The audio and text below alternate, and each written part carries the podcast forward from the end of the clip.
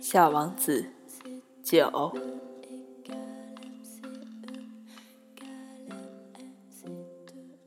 我想，小王子大概是利用一群候鸟迁徙的机会跑出来的。在他出发的那天早上，他把他的星球收拾得整整齐齐，把他上头的活火山打扫得干干净净。他有两个活火山。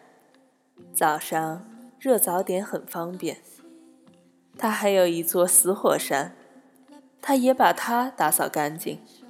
他想，说不定它还会活动呢。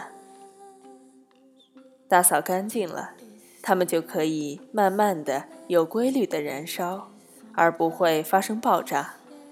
火山爆发就像是烟囱里的火焰一样。当然，在我们地球上。我们人太小，不能打扫火山，所以火山给我们带来很多麻烦。小王子还把剩下的几棵红面包树苗全拔了。他有点忧伤，他以为他再也回不来了。这一天，这些家务活使他感到格外亲切。当他最后一次浇花时，准备把它好好珍藏起来。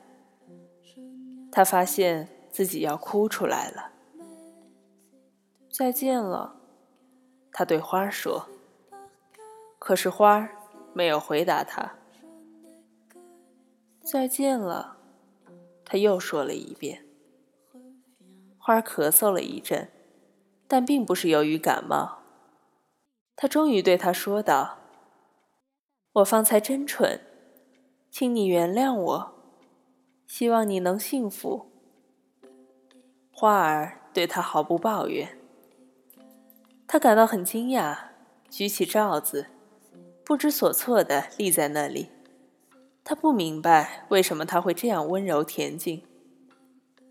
的确，我爱你，花儿对他说。但由于我的过错，你一点都没有理会。这丝毫不重要。不过你也和我一样蠢，希望你今后能幸福。把罩子放在一边吧，我用不着它了。要是风来了怎么办？我的感冒并不那么重，晚上的凉风对我有好处。我是一朵花。那要是有虫子、野兽呢？我要是想认识蝴蝶，经不起两三只尺货可是不行的。据说这是很美的，不然还会有谁来看我呢？你要是到远处去了，至于说大动物，我并不怕，我有爪子。于是，他天真的露出他的四根刺，最后又说道：“别这么磨蹭了，真烦人。既然你决定离开这儿，那么，快走吧。”他是怕夏王子看见他哭。他是一朵非常骄傲的花。